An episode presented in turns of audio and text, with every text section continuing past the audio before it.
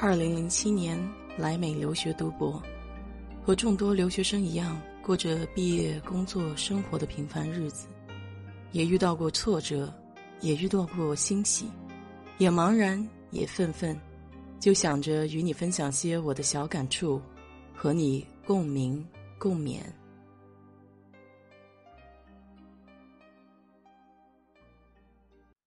嗨，你好，我是 DJ 水色淡子。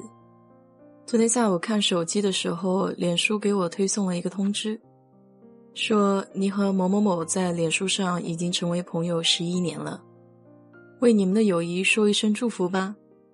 当时看到这条消息，我还挺感叹的，不知不觉都已经这么长时间了。我和这个朋友呢，其实很多年都没有再联系过了。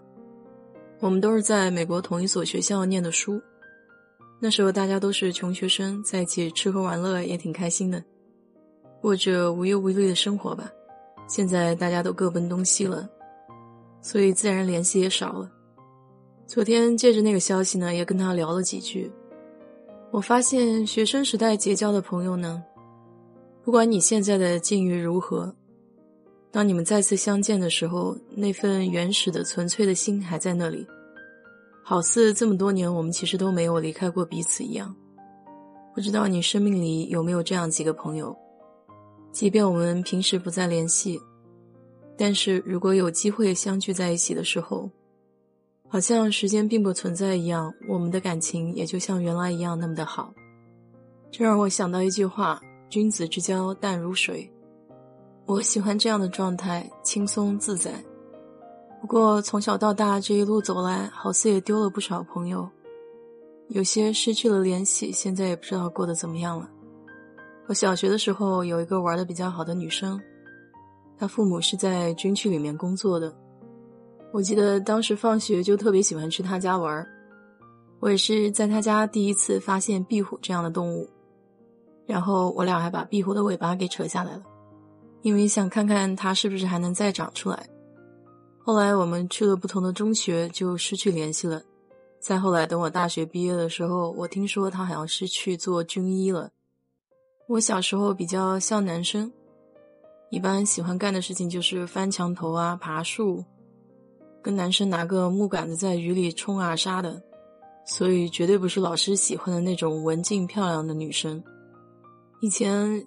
放学的时候被院里的几个女生围堵过，就是扔书包、扯头发这类欺负了一下，所以有一阵子我比较片面的刻意跟女生保持距离，这也是我为什么非常珍惜跟她之间的情谊，因为她带我看到了女生不一样的一面。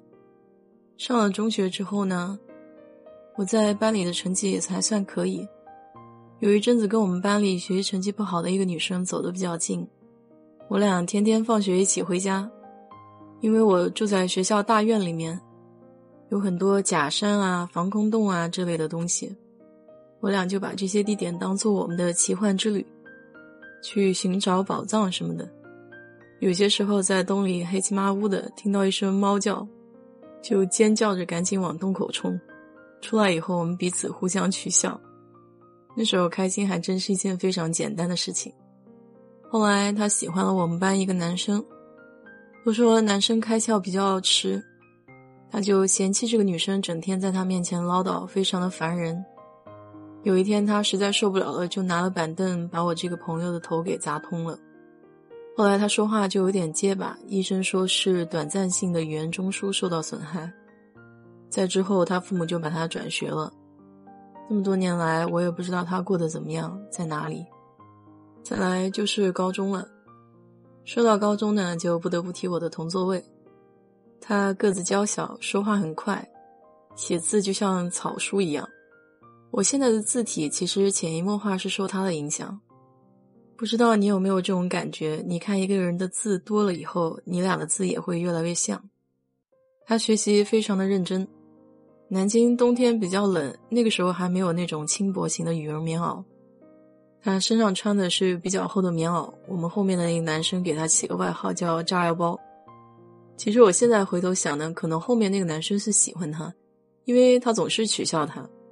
那个年纪的男生可能就是用这种方法来表示喜欢吧。